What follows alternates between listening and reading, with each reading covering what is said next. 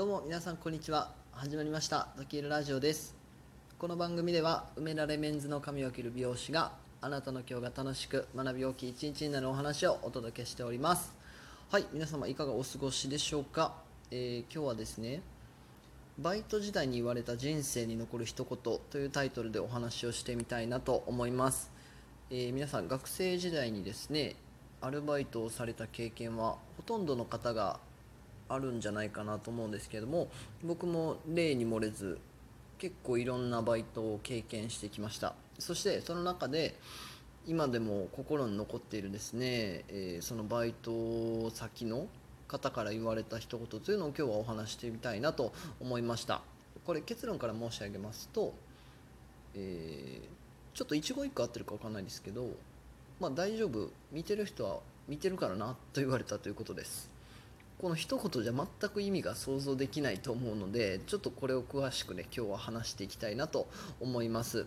これをこのバイトをやっていたのは、えー、18歳の時に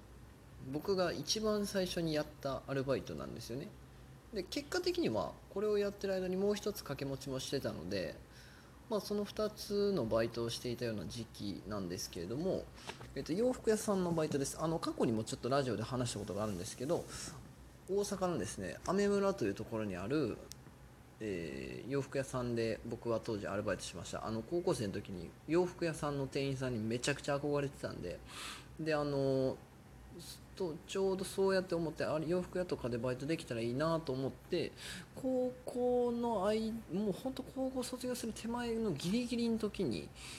まあ、もう学校もほとんどないしってことで探してたんですけどもちょうど友達からですねこんなあの募集あったよということで教えてもらって受けてまあ無事受かって働けることができたというアルバイトなんですけども、まあ、雨村にある洋服屋さんですね。でここというのはですねこれもまあ以前このラジオでお話したんですがめちゃくちゃ体育会系のお店でですね、まあ、社長がちょっともうヤクザみたいな人で、うん、多分若かったと思うんですけどね30代ぐらいの方だったと思うんですけどもう超怖い人でまあ、当然この、えーとまあ、会社というか洋服屋さんの社風もすごく体育会系なんですよね。で社員の方とかすごいあの礼儀を求められてうんまあ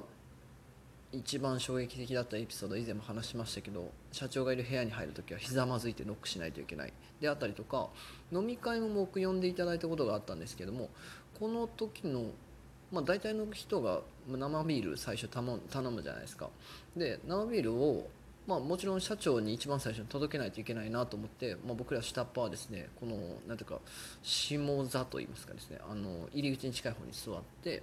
でもう最初に運ばれてきたビールを、えーと、社長の方にをこう渡すんですけどもそれすごい怒られてで目上の人先行った方がいいんじゃんと思ったんですけどなんとこれは、えーと、生ビールの泡が消えちゃうから社長は一番最後に来たやつやと。もう2段階奥やんと思ってそんなことまで考えなあかんのっていうまあもう言われたらその通りなんですけど今はねいまだにねそれを知れたことは今今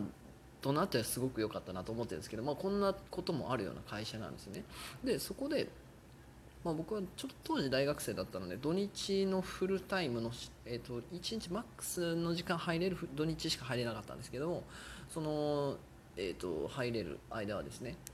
しっかりとお客さんを接客して、えーと、売り上げを立てるように求められるんですよ。で目標までは立てられなかったかな。でも結構ね個人売りとかをつけられるようなとこで結構シビアだったんですよね。で僕一番最初のバイトって言ったじゃないですか。で接客スキルなんて何もないんですよ。もうただの高校生だったんで。でそんな中でもまあ、できるだけ、まあ、まずは若く見られないようにとか、えっと、接客の話し方とかも、まあ、自分なりに頑張ってやってたんですけどこれもう結論全然売れなかったんですよね。もう悲しいぐらい売れなかった。もう当時一緒にアルバイトしてたその先輩とか、まあ、20代半ばぐらいの先輩とかガシガシ売ってるのに僕1着も売れないんですよね。で僕なりには悩んでかなり頑張ってたんですけど今思えばでも18歳のもう本当若造だったのでまあ当然スキルもなかったと思うんですよ。な中でもまあ僕は一応一生懸命やってたかなとは言え今でも自信を持って言えるかなと思いますね。でまあでも一日通してね坊主の日も結構あったんですよね、まあ、坊主というかもう売り上げ0円の日もね。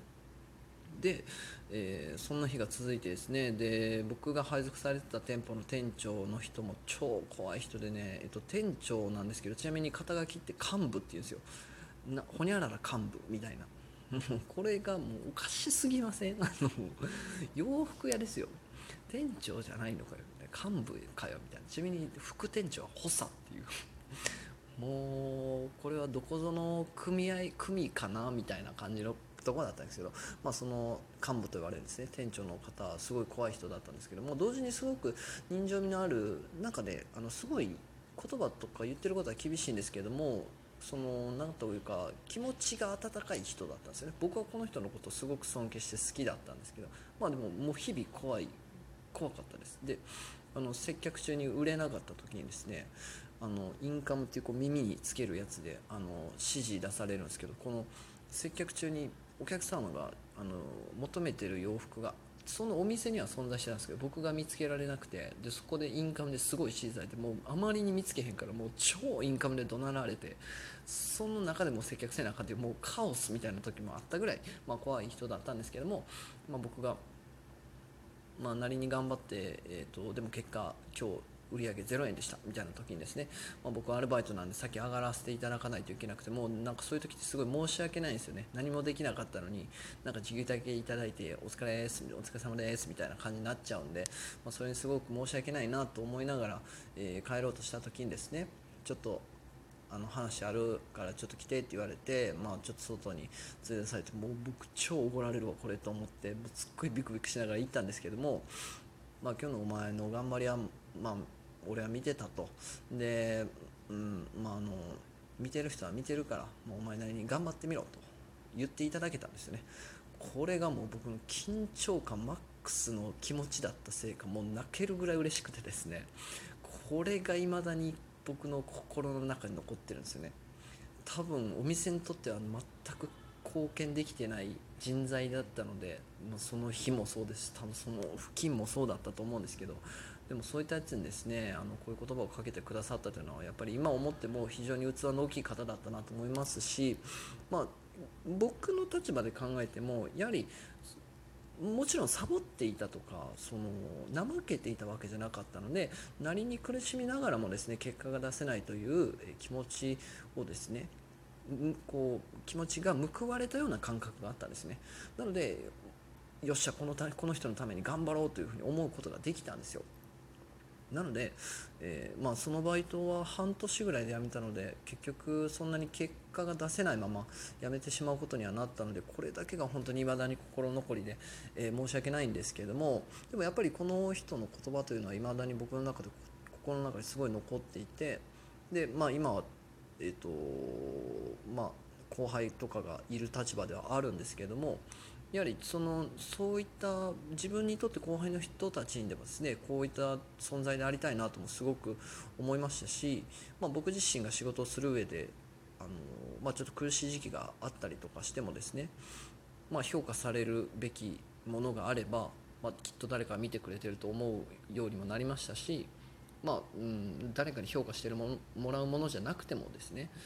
うん、やっぱり自分の頑張りってきっと誰かが見てくれていつか報われるんだという、まあ、結果が出ない中で先が見えない中で不安の中でも頑張る原動力にすることができたということにおいてはですねこの一言はね僕にとってすごく人生の中で非常に大きな言葉として未だに残っていますね。そして仕事を頑張っていくもう本当に基本的根底的な、うん、僕の中のベースになってるなと、えー、感じております。はい。では、えちょっとすみません、今日脱線しまくりで長くなってしまったんですが、え本日はですね、バイト時代に言われた人生に残る一言というタイトルでお話をさせていただきました。これは僕が18歳の時に、え働いアルバイトしていた洋服屋さんの店長から言われた言葉ですね。アルバイトで全然結果が出ない中でもですね、えー、お前の頑張りはあの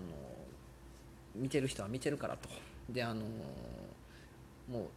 くよくよせんと頑張ってみろとちょっと先と言ってることがまた言葉が変わってるかもしれないですけど、まあ、こういったニュアンスのことをですね言われてですね、えーこれが僕の今の仕事観にすごく生きていて、え苦しい時に頑張る原動力になっているというお話でございました。はい本日も最後まで聞いていただきありがとうございました。素敵な一日をお過ごしください。